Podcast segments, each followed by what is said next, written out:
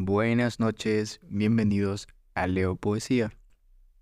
Esta noche vamos a leer una edición especial de Amotape Libros. El título de este libro es Una nueva poesía brasileña y es en realidad una selección hecha por el brasileño Fabricio Marqués, que fue el editor de esta selección en 2013. Y 10 años después se publicaba en Perú esta otra edición bilingüe. O sea, tiene los poemas de varios autores brasileños en portugués y fueron traducidos al español por Renato Sandoval Basigalupo. Tiene un apellido, un segundo apellido muy curioso. Pero bueno. Eh, y esto lo hicieron después de 10 años. Mira, la selección, la primera, se publicó. A ver, voy a leer lo que dicen en la contracubierta mejor para que así sea más fácil explicarlo y también ustedes se animen a adquirir este libro. En la contracubierta nos dice, este libro tiene su origen en un número especial de una de las revistas de literatura más importantes de Brasil, el Suplemento Literario de Minas Gerais, titulada La nueva poesía brasileña vista por sus poetas. La edición se lanzó en mayo de 2013, ofreciendo poemas representativos de una parte importante de poetas que, en ese momento, estaban en plena producción en Brasil que se reconozca desde ya el esfuerzo del traductor Renato Sandoval Basigalupo, quien tuvo que dar cuenta de los más variados estilos de los más diversos poetas. Esta importante antología supone otro intento de acercar a América Hispana al único país del continente que adoptó el portugués como su lengua oficial. Muy bien, en la contracubierta llama mucho la atención por lo que dice y es una buena idea, en realidad, hacer ediciones bilingües de antologías. Creo que es algo que debería hacerse más, especialmente en Perú o en cualquier otro país de habla hispana. Eh, especialmente de poesía, que Amotap es una de las editoriales peruanas que apuestan por estas ediciones bilingües de poesía y me encantan los invito a conocerlos un poco más. Tienen muchas otras publicaciones de poesía bilingüe. Así que vayan a ver. Esta vez es del traductor Renato Sandoval Basigalupo. Hemos leído también, si no me equivoco, una traducción de Oscar Limache. Eh, hemos leído también unas traducciones de Hilda Hilst aunque creo que esa es de Oscar Limache. Ahorita no recuerdo, pero está en, los primeros episodios. Creo que es el segundo. Mm, entonces, ahora que ya sabemos un poco más del libro, voy a contarles cómo es la dinámica o de qué trata este programa. Este programa, primero seleccionamos un poema tratando de que sea algo nuevo, algo que no he leído Luego, procedo a leerlo por primera vez, en la mayoría de los casos, aunque no siempre. Y voy comentando cuando termino de leer. Comienzo a comentar, comunicar qué es lo que fui, qué es lo que estuve pensando, perdón, qué es lo que estaba pensando o qué es lo que se me vino a la mente cuando lo estaba leyendo. Doy mis primeras impresiones, y pensamientos y sensaciones, todo eso lo comparto con ustedes. Se trata de perderle miedo a equivocarse, a mm, sentir que no estoy entendiendo o que estoy mal interpretando tal vez algunas cosas. Aquí siempre con respeto, admiración por el trabajo de otras personas, trato de perdón, trato de comentar, analizar y realmente llegar a entender un poema. que puede ser algo muy difícil de hacer. O a veces algunos poemas tienen diferentes interpretaciones. Y ahí es donde entras tú. El hecho de compartir lo que yo voy pensando tiene la finalidad de que tú al escuchar o cuando termines de escuchar el programa, también compartas conmigo y con toda la audiencia qué es lo que pensaste o sentiste o qué es lo que aprendiste del poema que leí. Así que te invito a hacerlo una vez termine este programa. Igual voy a ir haciendo preguntas, planteando algunas cuestiones mientras vamos, mientras voy grabando. Y te, invito a comentar al final por Spotify o por Instagram em, qué es lo que te vino a la mente, qué sentiste y qué te pareció. O también si tienes alguna recomendación para leer aquí. Bueno, este programa no se edita realmente, solamente lo ecualizo y va directamente, así como tal y como está, sin cortes, se sube a Spotify.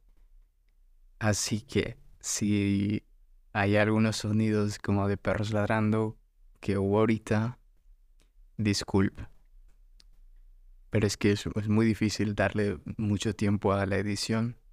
Prefiero estar relajado para no perderle el gusto a grabar estos programas. Y simplemente con la ecualización creo que basta. Muy bien.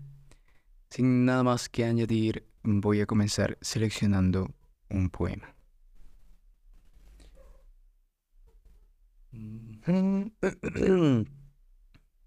Entonces, página 80. Muy bien, caímos exactamente en el comienzo de un poema. Y es de una sola página. Muy bien. Entonces, en este libro, la, la versión en portugués sale en la en las páginas de la izquierda, sí, y la versión en español sale en las páginas de la derecha. En este caso, el autor de este poema es Fernando José Carl o Fernando José Carl, dependiendo de dónde realmente es. Em, el título del poema es Domine. ¿Domine? Hmm. No sé qué lengua es esta. Domine, tal vez sea francés. Mm, oh, ¿Qué lengua es esta? A ver, a ver. Ya, no sé. Eh, pero aparte del título, hay una cita al rey David. Muy interesante. La cita dice miserere mei, domine, quoniam infirmus sum. Saname, domine, quoniam conturbata sunt osa mea. ¿Eso es latín? Creo que sí, ¿no? Vamos a ver. Otro punto importante de este programa es demostrar mi ignorancia, por supuesto. Vamos a buscar. Domine. Significa maestro que enseñaba gramática latina. Ah, mira. Mira, mira, mira, mira. Muy bueno, muy bueno. Sí, viene del latín. Domine. Vocativo de dominus. Que significa señor en español actual.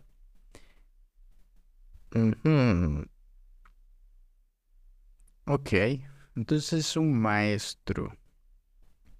No, no siempre de, de, la gramática latina, también puede ser un maestro con un tono despectivo, como alguien que se hace llamar maestro a sí mismo, tal vez no mereciéndolo. Ahora, ¿qué dice esta cita? Después lo buscamos. Mm, voy a leer el poema. Son dos estrofas. O bueno, una estrofa con la mayoría de versos y luego la segunda estrofa de un solo verso. Comenzaré. Domine. Sáname de formas turbias. Domine. Sáname de miseria tumbal. Sáname del rictus de la amargura. Sáname del conturbado vendaval de Carrascosa o Carrascoza. Sáname de no hacer abluciones con agua de estrella. Sáname de crótalos marinos envenenados. Sáname de cadáveres dragados en las mantis. Sáname con los santos óleos y el aceite de los enfermos. Sáname de fétidas palabras. Sáname.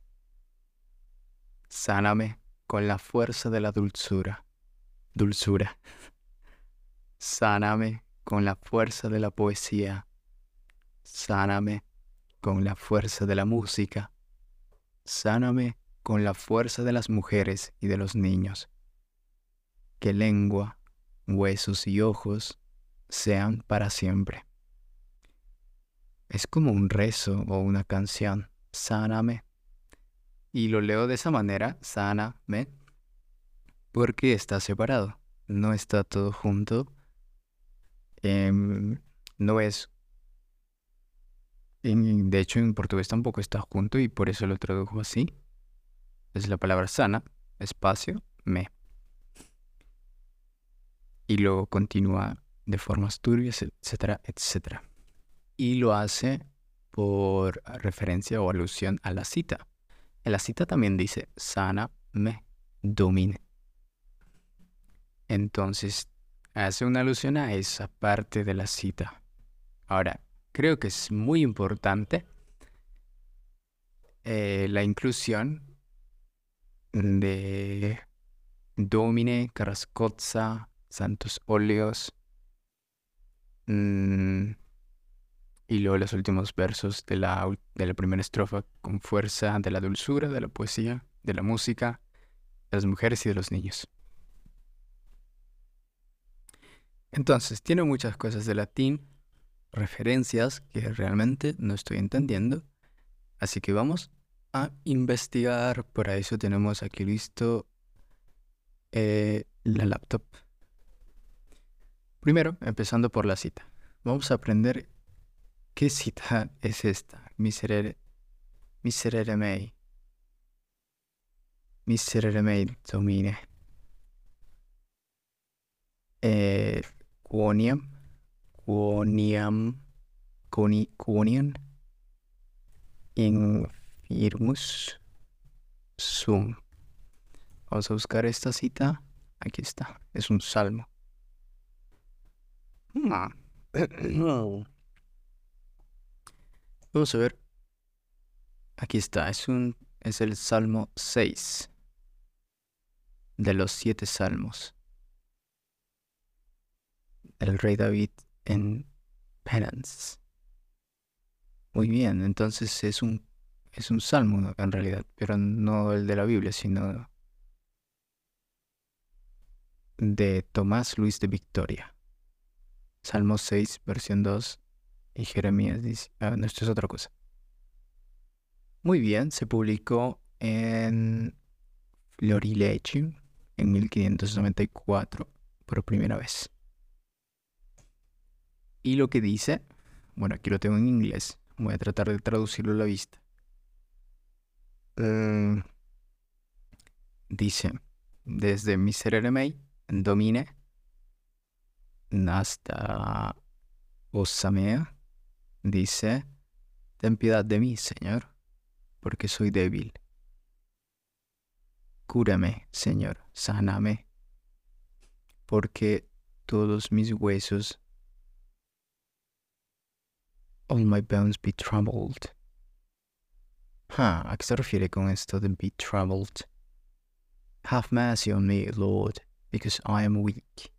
Heal me, Lord, because all my bones be troubled.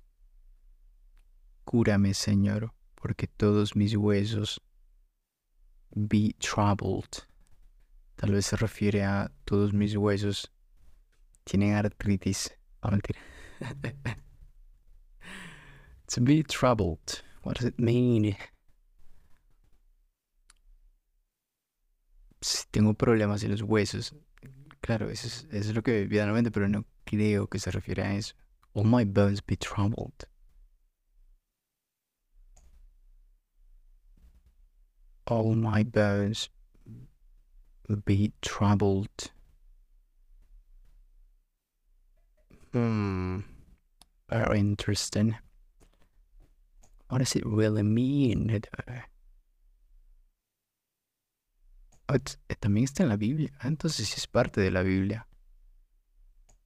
Vamos a leer la Biblia en español entonces para poder ayudarnos. Español. A ver, vamos a leer lo que todos leen. Blanca. Reina, perdón, Reina Valera contemporánea. Señor, todo mi ser se haya alterado. ¿Hasta cuándo me responderás? Es lo que sigue, ¿no?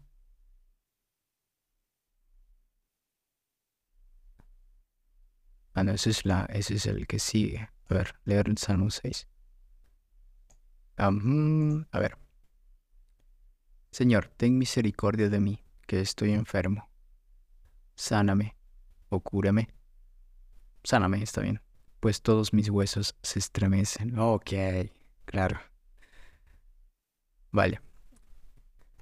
Entonces, es parte de la Biblia, Salmo 6.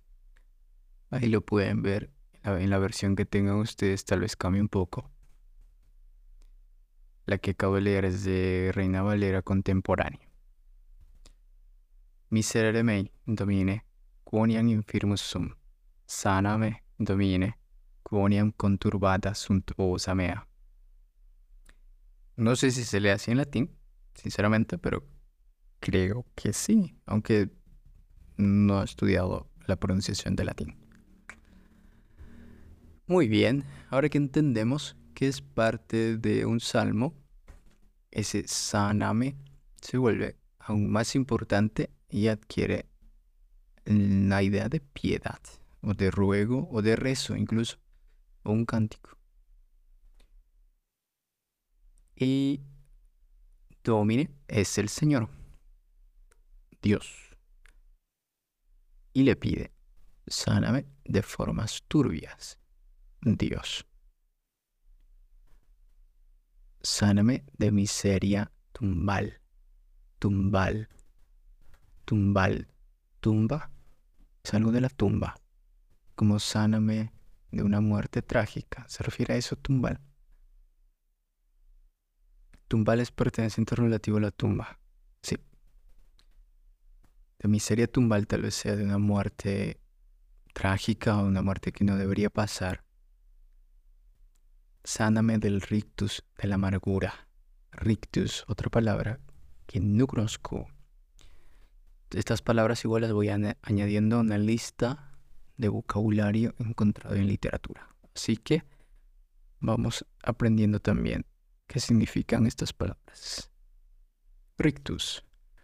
De latín rictus, boca entreabierta. Aspecto fijo o transitorio del rostro al que se atribuye la manifestación de un determinado estado de ánimo. Ok, podría ser como un gesto, pero es fijo o transitorio. Sáname del rictus de la amargura. Ok, entonces no necesariamente de la amargura, sino del rictus solamente, de la amargura. la apariencia, no quiero tener apariencia de amargo, pero tal vez sí sentir amargura. Muy bien, sáname del conturbado vendaval de Carascoza. Ok, hay un vendaval, un viento fuerte de Carrascoza. Vamos a buscar eso también. Carrascoza. Carrascoza.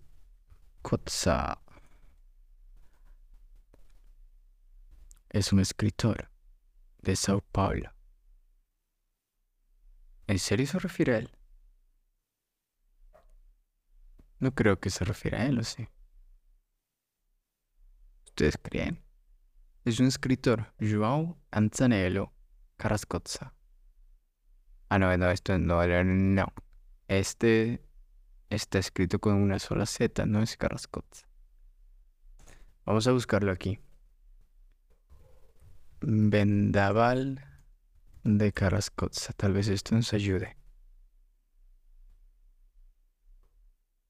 O, o será otra cosa. O tal vez sí sea el escritor. Sáname del conturbado vendaval de Carrascosa.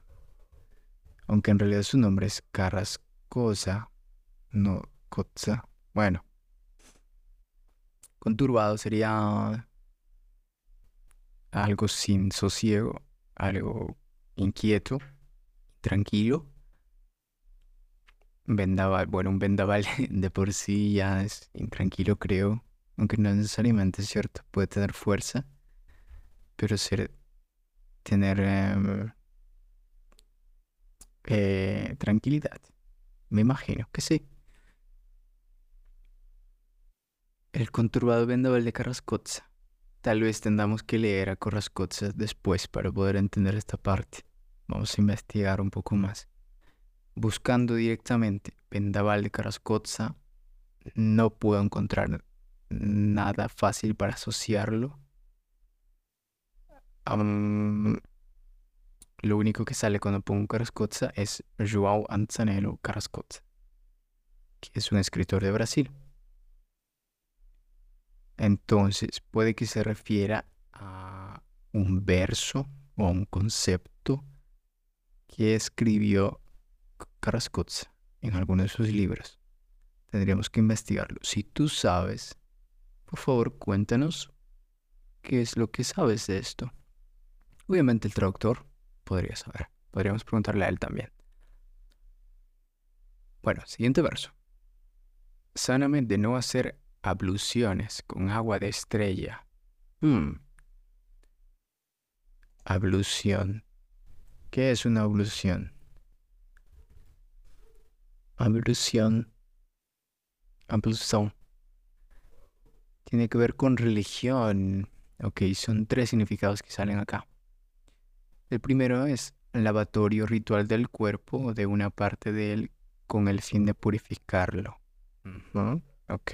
Segundo, en la liturgia católica, ceremonia de purificar el cáliz y de lavarse los dedos el sacerdote después de comulgar. Ok, también tiene que ver con purificar. Y el cuarto, perdón, el tercero, en plural, abluciones.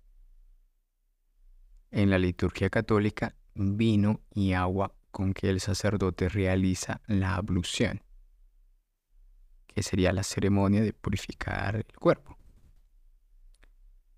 Ah.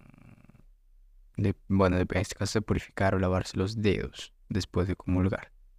Esas serían las abluciones.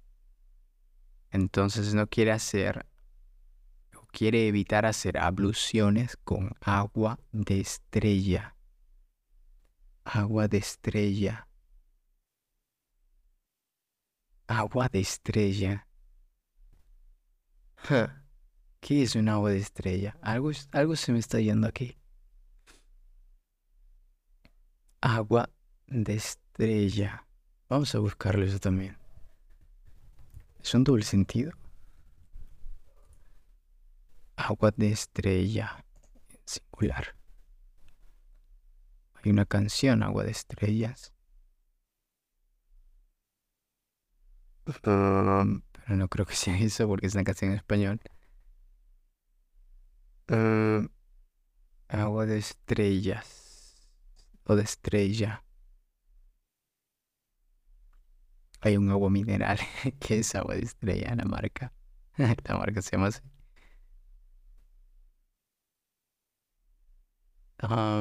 tal vez en portugués.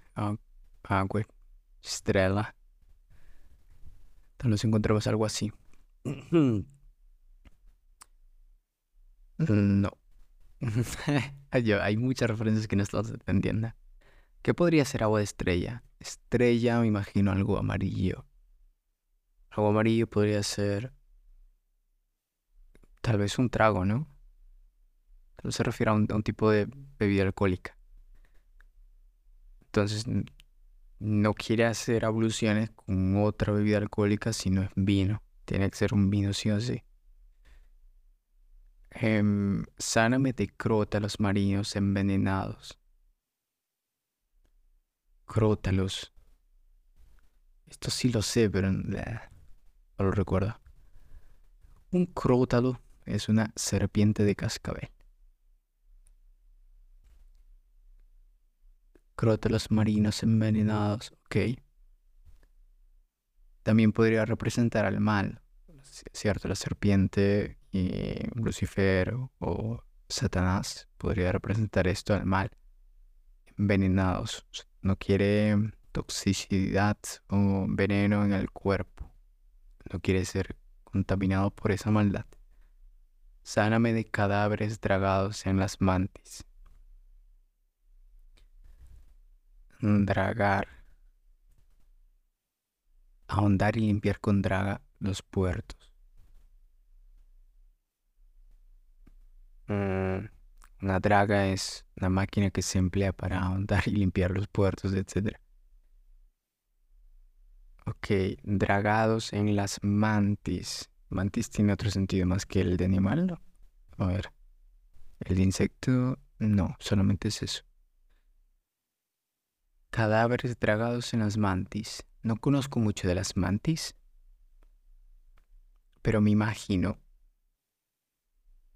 sí sé que son letales y, pueden ser intimidantes si eres un insecto. Una mantis puede ser tu peor enemigo. Entonces me imagino una mantis con un cadáver de algún otro insecto que se lo está comiendo, se lo está tragando o tragando directamente. Siguiente verso dice, sáname con los santos óleos el aceite de los enfermos. Los santos óleos está con mayúscula inicial. Entonces debe ser algo sagrado de la iglesia, de la ceremonia de la misa. Vamos a ver, santos óleos. Si tú sabes de, de religión católica y de estas ceremonias, también te invito por favor a contarnos un poco más de lo que sabes.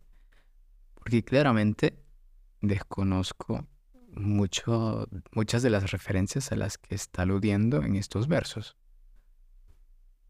comenzando desde el título tuve que, que investigar mucho. Igual estamos aprendiendo aquí, por eso te invito a compartirnos lo que conoces tú del tema. Así también aprendo y aprendemos todos.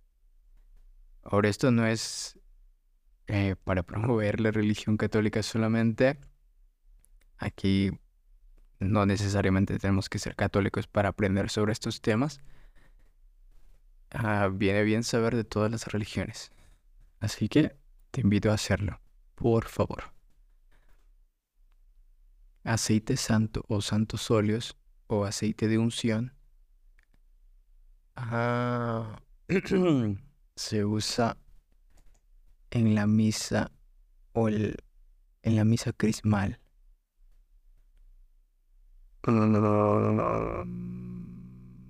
Se celebra en Jueves Santo.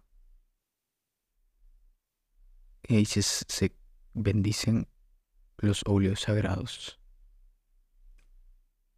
También se utiliza en primeras comuniones, bodas y bautismos. Esto es según Wikipedia. Tal vez se equivoque. Mm, vale. Los santos óleos en el catolicismo son tres. El santo crisma, que se usa para ordenaciones, confirmaciones, bautizos y consagraciones de altares e iglesias. Luego tenemos el óleo de los catecúmenos, que se usa para ungir a los que están preparándose para el bautismo. Y finalmente el óleo de los enfermos, usado en el sacramento de la unción de los enfermos. Estos óleos los consagra el obispo de cada diócesis en la misa crismal, que celebra en su catedral, usualmente el jueves santo por la mañana. Luego son distribuidos a las parroquias de su jurisdicción. Ok. Entonces aquí hay todo un proceso para la bendición y repartición de estos santos óleos que comienza el jueves santo de cada año y luego se manda a las parroquias que le corresponden a ese obispo o esa diócesis, perdón. Lo que sí sé es que hay una división de, en la Iglesia Católica. En las, cada diócesis tiene asignada diferentes parroquias y en las parroquias tienen iglesias y así es toda una división uh, complicada. Hay, hay, más nombres y tipos de, de sacerdotes en todo esto, en toda esta organización, así que tal vez ni siquiera sean sacerdotes, sino sean frailes o fieles de la iglesia y sacerdotes sea uno de los niveles de ellos. No estoy bien seguro ahora. Pero bueno, ahora ya sabemos que está pidiendo que le sane con los santos óleos y el aceite de los enfermos. Que serían estos tres, el, el santo crisma, el óleo de los catacúmenos y el óleo de los enfermos, o aceites, aceite de los catacúmenos, aceite de los enfermos. Muy bien. Todo este poema está siendo muy católico hasta el momento. ¿eh? Eso sí, lo tenemos ya bien claro. Continuemos. Sáname de fétidas palabras. Fétidas como apestosas, palabras Mm, podría ser también malsonantes, lisuras, como le decimos en Perú. Fétidas palabras, palabras hediondas, apestosas, palabras que suenan mal incluso. Sáname. Punto, es un solo verso. Sáname. Sáname con la fuerza de la dulzura. Sáname con la fuerza de la poesía. Y aquí me gusta esta asociación de la religión, la poesía, la música y lo dulce o lo bello. Y también al final de esta estrofa incluye a las mujeres y los niños. Sáname con la fuerza de las mujeres y de los niños. Em, aquí encuentro un poco de... No sé qué decir sobre el, último verso, la última estrofa. Que lengua, huesos y ojos sean para siempre. Lengua, huesos y ojos. Lengua, huesos y ojos, porque estos tres para siempre. Hmm, a ver, lengua, sabor huesos, movimiento, ojos, vista. Se refiere a estas tres cosas, lengua, sabor, movimiento, visión. Tal vez. O sea, quiere sí o sí no perder estas capacidades humanas. Sabor, visión, movimiento. Quiere tenerlas para siempre. O tal vez tuvo una dolencia o una enfermedad que afectó estas tres partes del cuerpo para él y por eso escribió el poema. Hmm, podría ser, ¿cierto? Vamos a ver un poco más sobre el autor. Fernando, Fernando José Carl Fernando José Carl. No hay muchas, no hay muchas, mucha información sobre él. A ver, creo que este es su Instagram. Comparte cosas sobre arte. Dibujos, pinturas, fotografía artística y demás. Ok, pero no hay información sobre, bueno, personal sobre si tuvo, no sé, alguna complicación con estas partes del cuerpo. Bueno, es muy difícil averiguar ese tipo de cosas tan rápido. Pero mira, ha escrito todo un, salmo o un rezo, en realidad, pidiéndole a Dios por estas cosas, pidiéndole a Dios en el que cree por todo esto. Quiere sanarse, entonces seguramente escribió esto cuando estaba pasando por un momento complicado con su salud. Y eh, tal vez estaba leyendo la Biblia, leyó este salmo, o incluso imagino que leía constantemente los salmos de la Biblia cuando estaba postrado en cama o cuando estaba internado, hospitalizado. Tal vez era algo recurrente, por eso hubo esta cita del Salmo 6 del rey David.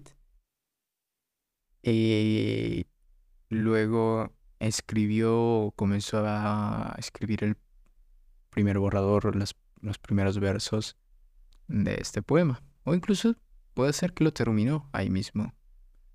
Tal vez lo escribió todo en un solo día, pidiendo realmente lo que deseaba, rezando por su propia salud. Mm, vemos que su, estado de ánimo está afectado, o sea, pide que le sane de formas turbias. Después pide que no muera de esa manera, sáname de miseria tumbal. Luego pide dejar de estar amargo, tal vez amargo consigo mismo o con, con Dios o con la propia vida, con lo que había pasado, tal vez tuvo un accidente sáname del rictus de la amargura. Sáname del conturbado vendaval de Carascoza. Ahí sí no sé a qué se refiere. Puede que haya tenido algún tipo de...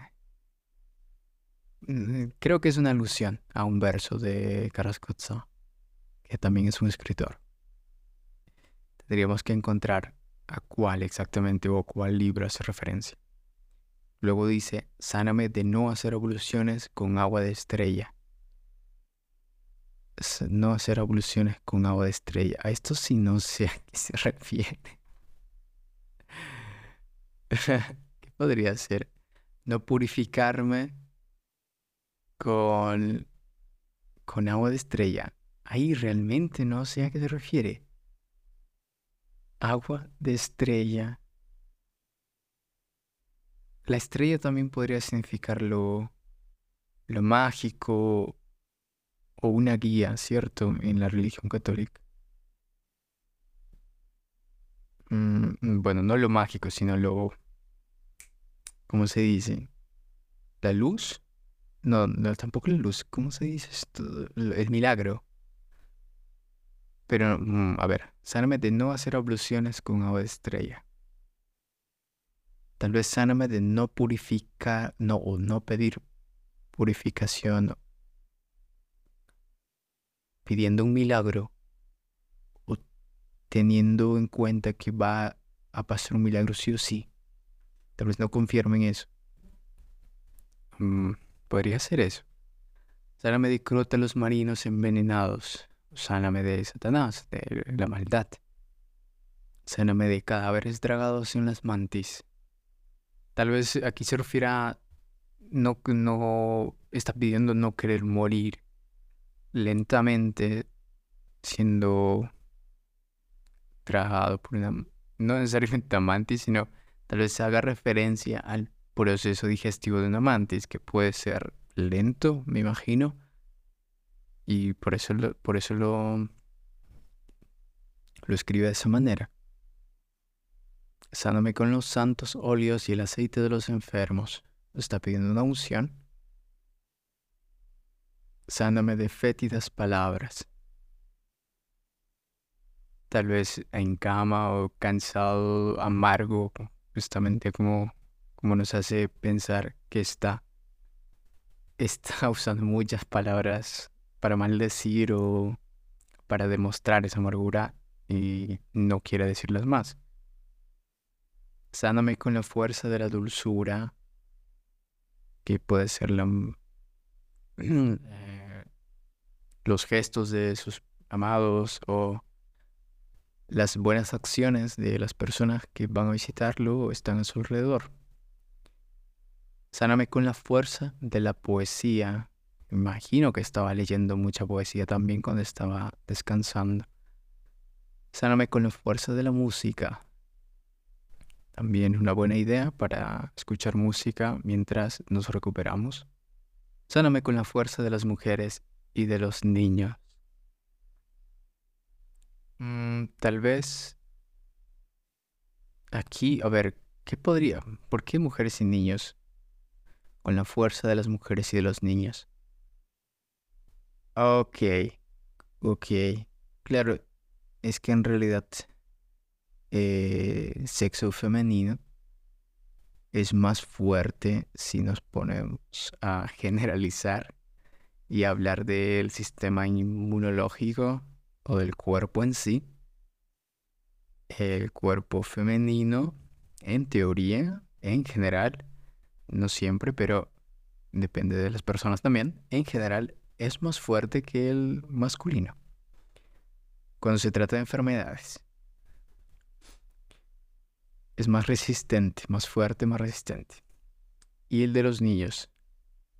El de los niños porque supongo que se pueden recuperar más fácil de una enfermedad una vez la sobrepasen.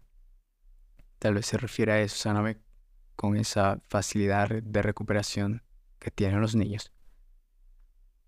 Que lengua, huesos y ojos sean para siempre. Aquí, como ya mencionamos, tal vez se refiere a que no es muy importante para él tanto el sabor, el sentir el sabor de las cosas o eh, poder hablar. También puede ser la lengua para poder hablar expresarse a través de palabras. Los huesos, por el movimiento, la independencia, independencia también del movimiento, es algo muy importante para muchas personas. Y los ojos, por la visión y la facilidad que, que traen o el gusto que pueden generar también. El mundo a través de la visión puede ser muy placentero al igual que a través del, sabor o del gusto. Muy bien, entonces hemos analizado, comentado con muchos eh, tropiezos, trabas o pensamientos que tal vez no concluí de manera correcta o tal vez malinterpreté algunas cosas, pero hemos aprendido otras más. Hemos aprendido sobre los santos óleos, sobre, los, sobre el Salmo 6 de la Biblia, em, un poco de latín, un poco de otro escritor que tal vez leamos en el futuro, Carrascoza. Eh, me ha gustado también el ritmo que va creando con el sáname, sáname, sáname. Em, es una buena manera de pedir o rezar o de hacer una oración. Entonces, muchas gracias por escuchar hasta aquí. Espero que aprendas también algo con este programa. Y si ya sabes qué referencias o qué alusiones está haciendo en este poema, o si eres católico y conoces Mm, todos, todas estas ceremonias, cómo proceden y demás. Sin ser católico también puedes saber. Si sabes de eso, ¿por qué no compartes eh, esa información con nosotros? Estaría muy encantado de conocer un poco más sobre cómo funcionan estas cosas realmente. Igual voy a buscarlo en Google para poder aprender un poco más de esto. Bueno, Gracias por escuchar. Este episodio se grabó el 15 de noviembre de 2023 y el poema de hoy fue del libro Una nueva poesía brasileña de la editorial Amotape Libros. Muy bien, te invito a escuchar los anteriores episodios y atento a los futuros episodios que se vienen en el que siempre vamos a hablar sobre poesía. Hasta la próxima.